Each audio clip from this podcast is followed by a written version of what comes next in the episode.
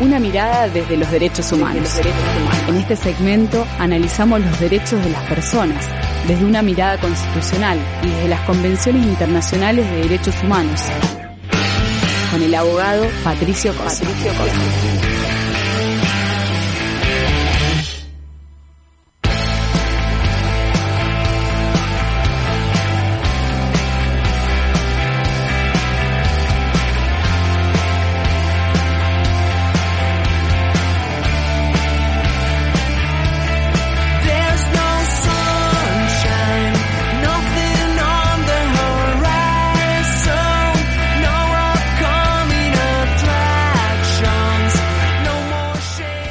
Y acá seguimos en el tiempo hasta después. Bueno, ya estamos en el segmento de darle la vuelta al derecho, lo tenemos ya Leandro Dato, eh, fiscal. Eh, Leandro es abogado, es fiscal de la Unidad de Violencia de Género, perteneciente al Ministerio Público Fiscal de la provincia de Entre Ríos, bueno, especialista en Derecho Penal, etcétera, etcétera, etcétera. No vamos a tirar el currículum acá, pero eh, bueno, tuvimos ganas de invitarlo en esta columna que, que está a cargo del Pato Cozzi, eh, para hablar un poco de lo que veníamos charlando recién, de nuestra editorial, en relación a, al hecho como disparador, digamos, que, que vimos por los medios de comunicación justamente ocurrido en Palermo, eh, de esta chica que fue abusada eh, por seis varones, eh, y fundamentalmente eh, hablar un poco, por un lado, recién decíamos lo que es el tratamiento de los medios de comunicación, por el otro del Poder Judicial y de la propia sociedad eh, en relación a, a, cómo se manejan estas temáticas, digamos. Bueno, también lo tenemos en la mesa a Patricio ya Cosi. Lo, dije. ¿Lo dijiste? Sí. No lo dijiste. Así que... Así que ha vuelto.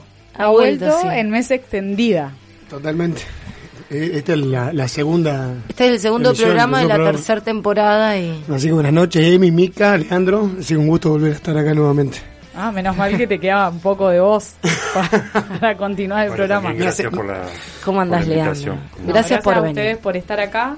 Y más que nada queríamos, más allá de no, de quizás no poder tocar el tema puntual, la causa, queríamos eh, para el, para la oyentada, para el radio escucha, eh, que comprendan un poco los procesos judiciales y, y qué es lo que ustedes consideran que necesita a, eh, este tipo de procesos o que no podemos admitir más.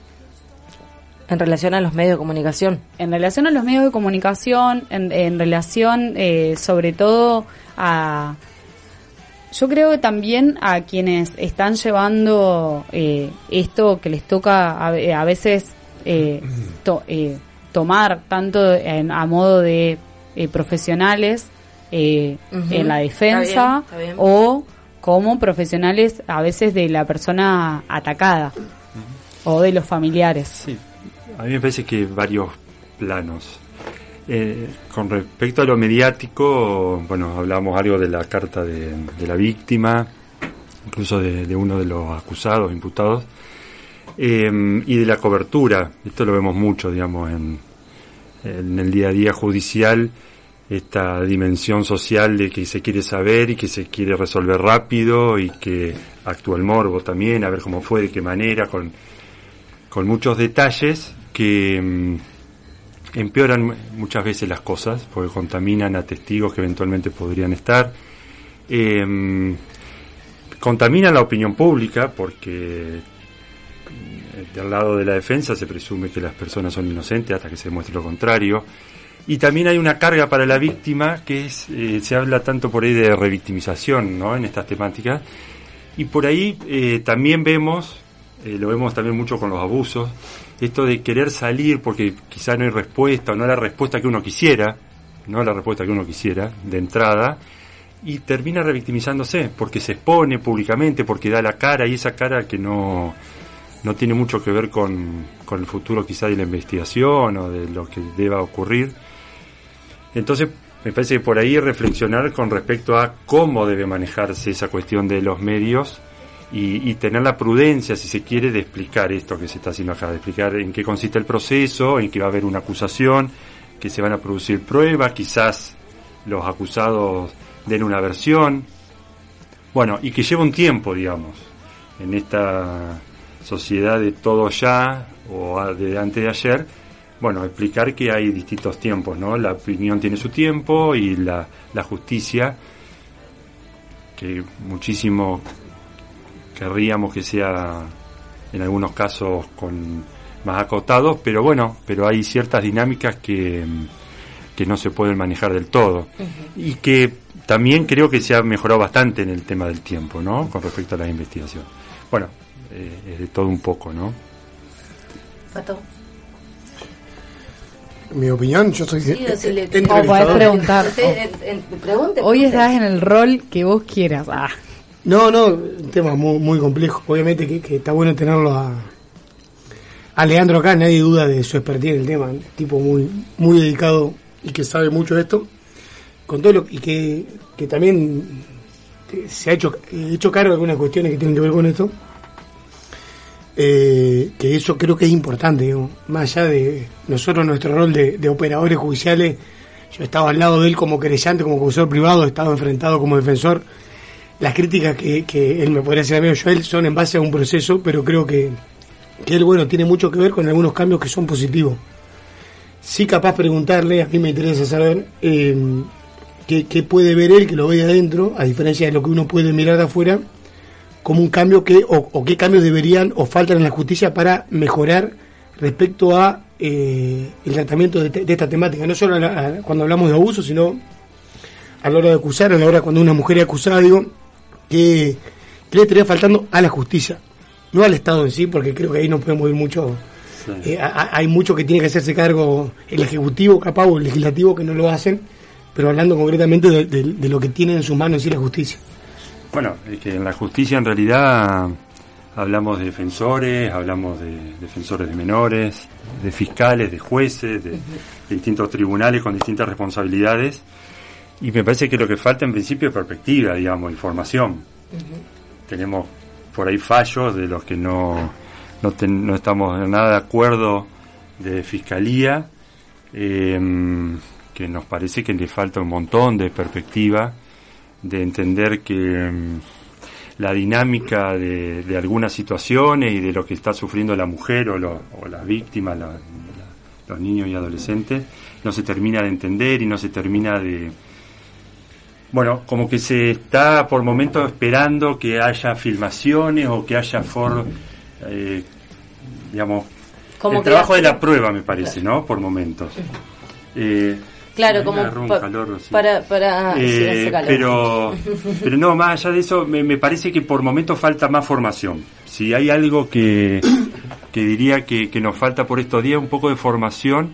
eh, y por supuesto, por ahí, eh, mayor capacidad operativa, ¿no? Porque, digamos, es un tema en el que mucho no me gusta entrar porque mm, eh, pareciera que nos estamos justificando y lo que menos para mí sería un fracaso que las mujeres no vayan a denunciar a tribunales. ¿no? Pero por ahí en las condiciones que se trabajan no son las mejores.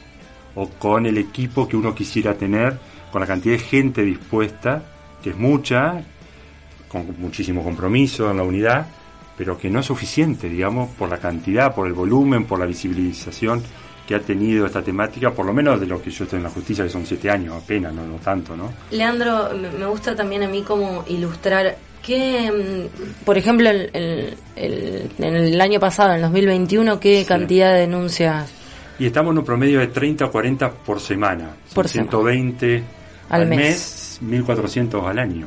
1.400 denuncias al año estamos, Claro. estamos teniendo en Paraná. acumulando. En Paraná. Paraná y Paraná Campaña. claro, Paraná Campaña. Esto en, en el ámbito penal. Sí, sí, si en el ámbito a La, la violencia familiar o jugar familia tienen lo mismo, o sea que estamos hablando de un número enorme. Altísimo. Y, y bueno, empezamos con cuatro fiscales en el 2014 y ahora por suerte terminamos nombrando un fiscal más a fin de año, así que somos ocho fiscales. Pero bueno, con pocos empleados y pocos funcionarios, eh, con equipos interdisciplinarios que dependen de otros organismos. Y, y más allá de la formación que yo coincido con vos, a mí también me... me eh, pa- los funcionarios judiciales, eh, cualquier funcionario del Estado, digamos, son antes de ser funcionarios son personas y, y tienen... Para mí es importante traerlo porque eh, no solamente depende la formación eh, intelectual universitaria o tener más o menos posgrado, diríamos. Me parece que hay otras cuestiones a tener en cuenta. Eh, yo no sé si estás vos de acuerdo con eso. Yo sí quiero decir que la especialización me parece que es fundamental. O sea, que nosotros tengamos fiscales especializados en la temática para poder acusar, me parece que es fundamental. prima fácil, bueno, a mí me, parece que es así.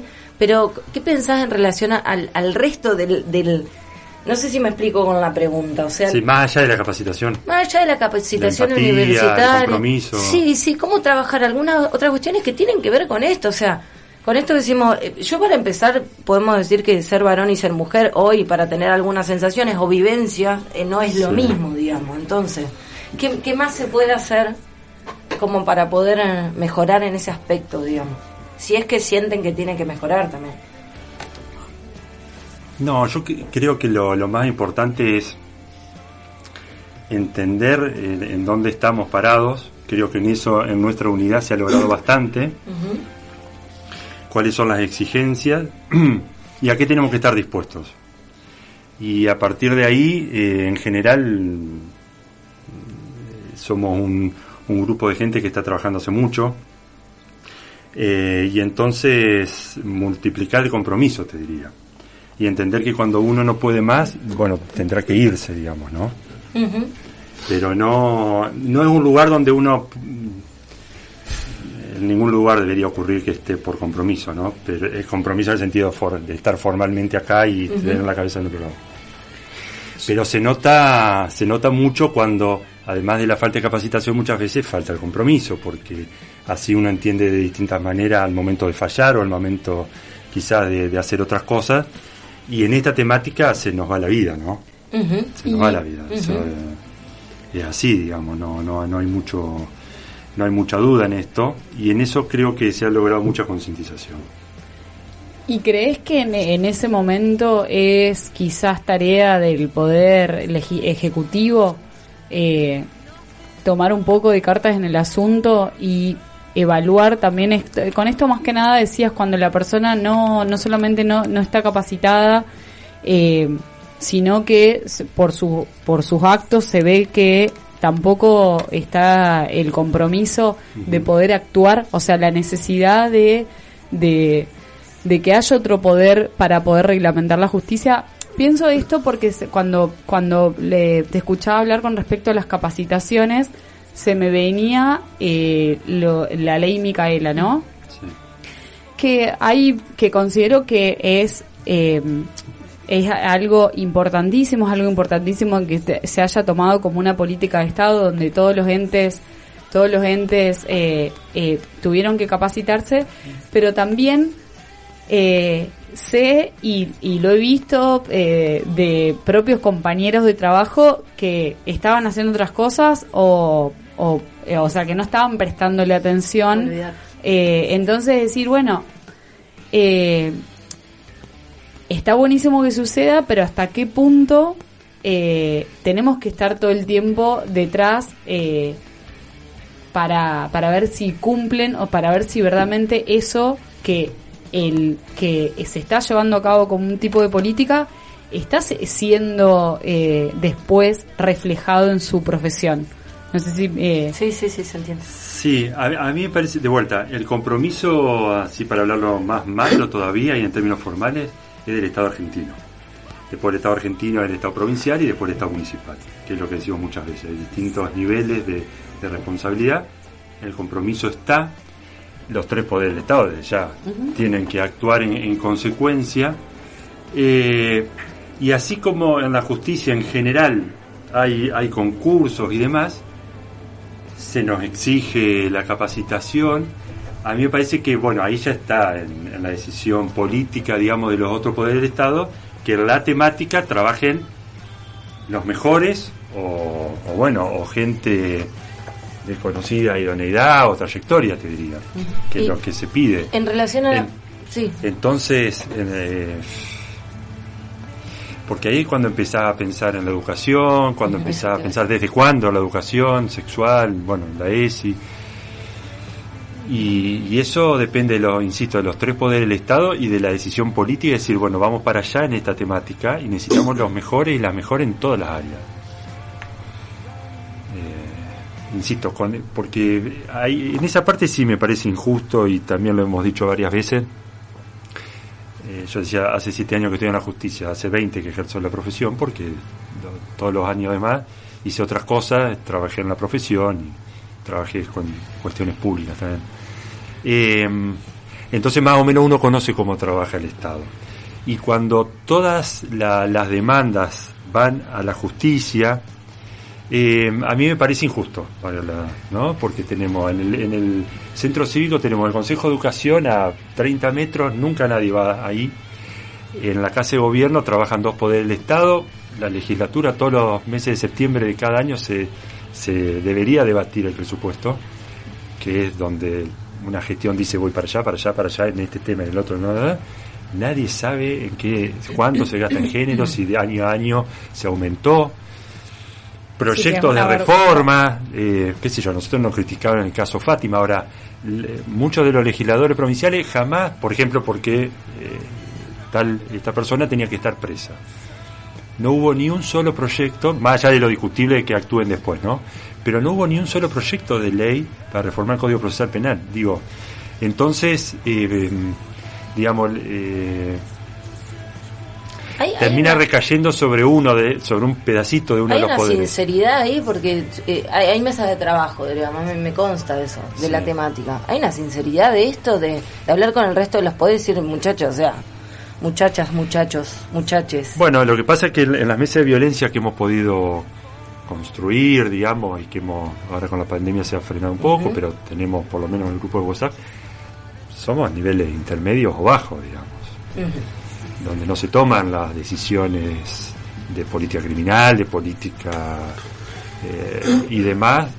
eh, Sí, de hecho, ¿cuántas casas hay para albergar mujeres víctimas de violencia acá en y en tenemos? Paraná una y, Una. y algo, Y- una y- porque, sí, porque sí. en Londra en, En Londra. realidad es provincial, con lo cual vienen mujeres de toda la de provincia. toda la provincia.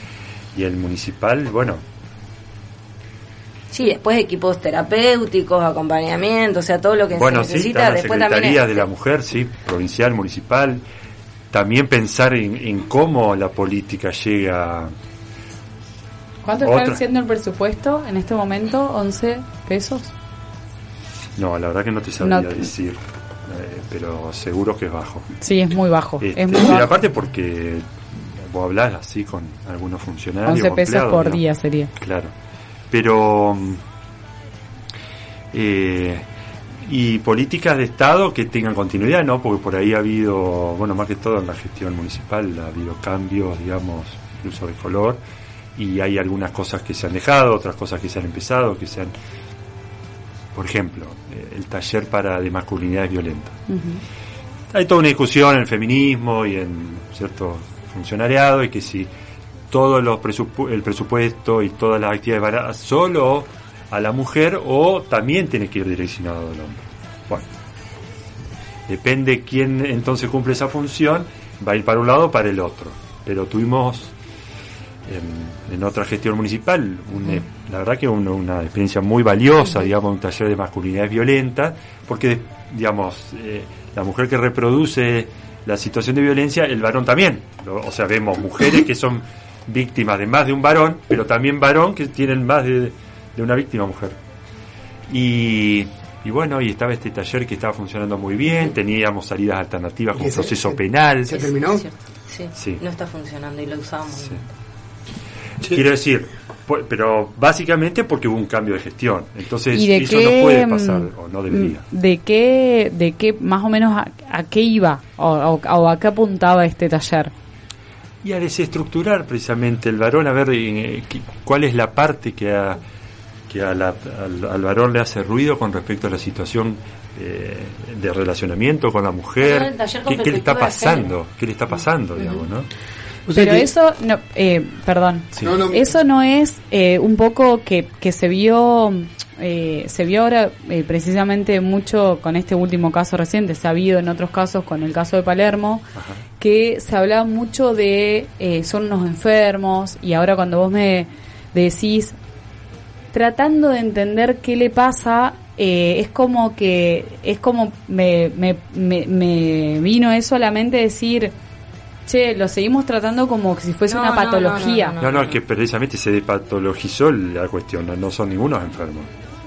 Digamos, la, la cuestión social, la cuestión cultural los lleva, No, nos pero- lleva a los varones porque todo el tiempo estamos peleando, no es que yo soy divino porque soy fiscal de género, digamos, a mí me sale, digamos, me, Sí, me- sí, me que crié en otra de bueno, las cosas de la vida me llevaron a este lugar. Eh, bueno, hablaba con una colega el otro día en una de las causas que tenemos, lleva otra colega, trabajamos mucho por ahí en conjunto, ¿no? Eh, y el varón, entre otras reacciones, eh, actuó porque ella ganaba más que él. Y eso le llevaba a un conflicto en la pareja y en los ingresos y en cómo se dividía. Pero es una mochila que lleva el varón. Eso le quería decir a... Porque ese varón en otro contexto se podría quedar, qué sé yo, cocinando, llevando a los chicos a la escuela y la mujer, y no habría ningún problema y no le dirían las cosas que le dicen a los varones, y la mujer estaría tranquila. Pero aparte, Miki, también las causas de violencia de género que tramitan ante el Poder Judicial no son eh, todas de una gravedad inusitada. Por eso también esos talleres eran, lo que decía, con perspectiva de género, diríamos. Incluso chicos por ahí muy jóvenes también, de 18, 19, 20 años, que ya empiezan a tener relaciones conflictivas y que vos te adelantás en un proceso con una salida alternativa para que eso no vuelva a pasar, digamos. No sé Sí, si... era más que nada para, para tratar de entender de qué se trata el taller, porque a veces cuando uno está más metido, eh, lo naturaliza los procesos, pero uno que está totalmente ajeno a, a este tipo de cosas, porque por lo general no se conoce que existen este tipo de talleres Por o que existieron en algún acá, porque momento. eso, eso es lo bueno, ¿no? Que estaría, Por re- claro, exactamente, y por eso un poco a- tratamos de esto, de, de por eso es eh, eh, esta columna, de un poco eh, acercar a las personas eh, el derecho La- la columna del para pato. que, claro, la columna del pato. Dale, dale, la- tomala, tomala. Tomá, tomá las actas también. No, no, yo una pregunta que tiene que ver con, capaz con, con, con el rol que, que tiene Leandro o, o que participa dentro de lo que es el órgano de- del Ministerio Público Fiscal. Darte una opinión o elementos para poder uno no, no sacar conclusiones, pero sí analizar mejor el tema. Yo veo en. Yo destaco el trabajo que hacen. En términos generales, me parece que, que son gente muy formada en la unidad especializada de género. Y justamente el problema es que cuando eh, pasa en Concordia, pero cuando en otra ciudad pasa el mismo hecho que acá, no se actúa igual, se actúa muy diferente. El punto tal que hay casos similares o más graves en el interior, yo estoy formado querella autónoma. También lo veo en Paraná. En Paraná, por ejemplo, no sé, recuerdo causa narcomenudeo, causa señor Lescano para ir más al extremo, que es conocida de, de la nena, de, horrible hecho de la nena de Sí. De Cristo, pero digo donde elementos que analiza diferente la unidad especializada de género, los otros fiscales de Paraná no tienen ni idea o hay mucho, mucho contraste, mucha diferencia y un rol que se ejerce del Estado muy diferente cuando son fiscales. Entonces yo a veces dudo y digo, está bien que tengamos unidad especializada de género en dos ciudades donde el tratamiento a la mujer por un hecho es diferente, porque es diferente si te agarra este fiscal o esta fiscal en Paraná, te agarra un tratamiento capaz adecuado en una investigación y en el otro, en, en la práctica al menos medio pasa, en lo que me toca intervenir, es muy diferente. Está bien que lo tengamos así o no es hora de tener todo, un- no tener unidad especializada y que todos los fiscales puedan brindar eh, de acá, un proyecto de acá a, a- a un mediano plazo, digo, pero ir, Sí. ir camino a eso, porque si no hay un acceso a la justicia diferente en la mujer, depende en qué ciudad le toque. digamos. Y eso se ve reflejado en la provincia. No, por supuesto que trabajamos todo el tiempo con, con la idea de tener la mayor uniformidad posible en, en la... Bueno, justo hoy hablaba, de, con una colega para que vamos a ver si... Bueno, esto de la pandemia por ahí no, no- nos complicó un poco. Es verdad que tenemos los medios tecnológicos, pero eh, estamos en contacto muchísimo con, con los colegas del interior, nos consultamos, no- nos vamos intercambiando experiencias, falta un montón.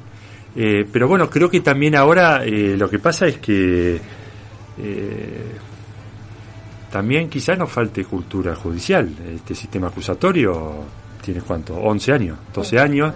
En- claro, en Paraná 7. Es una forma de actuar distinta. Es una forma de actuar distinta. Hubo mucha renovación.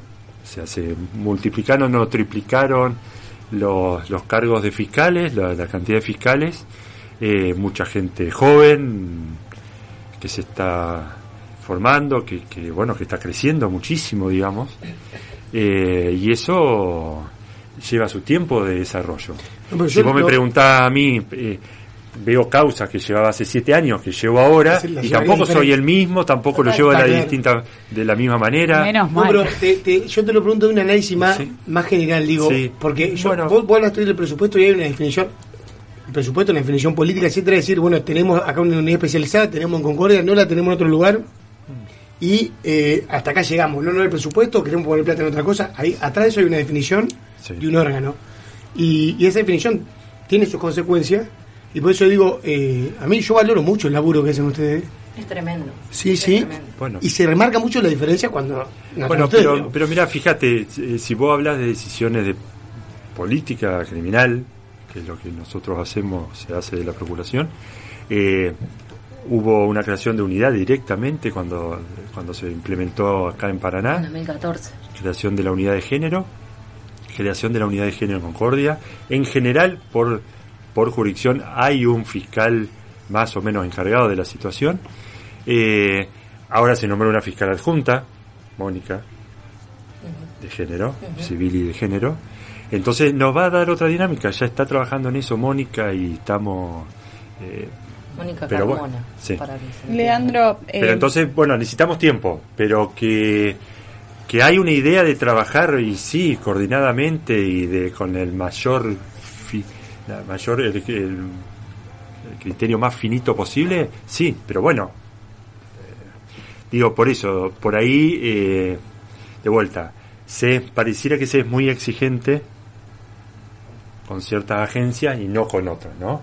Pero no importa, a nosotros nos encanta que la vara esté alta, digamos, porque queremos seguir así, queremos eh, dar el mejor servicio de justicia, digamos, y sabemos de la importancia, pero bueno, eh, lleva tiempo, digamos, ¿no?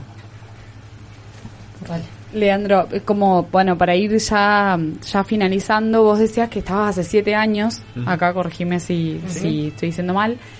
Eh, tenemos un Ministerio de Mujeres y Género y Diversidad Sí. hace muy poco, creado Sí. como ministerio y, bueno, como A tantas- nivel nacional. A Hoy nivel nacional. eh, Una- sí. y como todos sabemos, eh, esto de que lo hemos dicho varias veces en la entrevista, significa un presupuesto que antiguamente no existía porque no existía este ministerio. Ajá.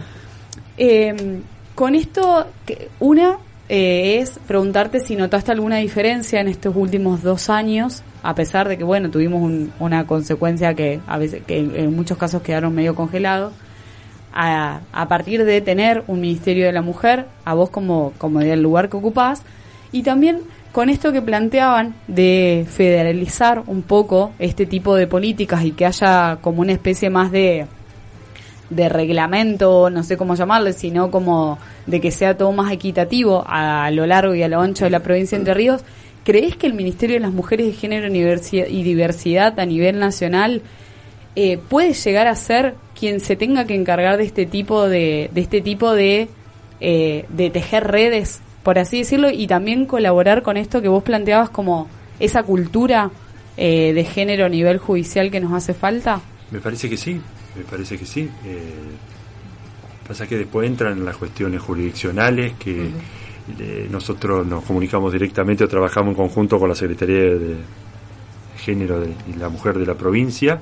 Pero hoy, por ejemplo, estuve con una funcionaria. Hemos tenido en estos dos años dos o tres reuniones así con la mesa de violencia y demás. Eh, ha habido ¿Considerás que- algunos programas que están Hay algunos programas nacionales. Ujú. ¿Considerás que un ministerio de género provincial ayudaría mucho más para...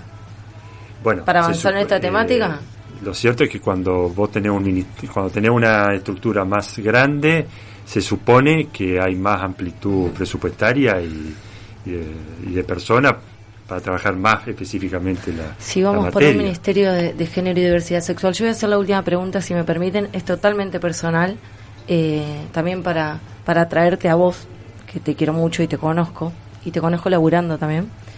Eh, quiero saber cómo te atravesó el feminismo y aparte decirte que me acordé de vos en la marcha, eh, bueno, la vida de Elfi, digamos, y pensé en vos, pensé en vos como, como tipo y después como profesional.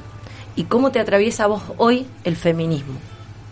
¿Qué es lo que te sucede? Esto de decir, no soy el mismo y que por supuesto no sos el Sí. mismo fiscal, digamos, tampoco. Sí, mira, eh, a mí me encanta pensar un, un mundo de, de, de iguales, ¿no? Un mundo de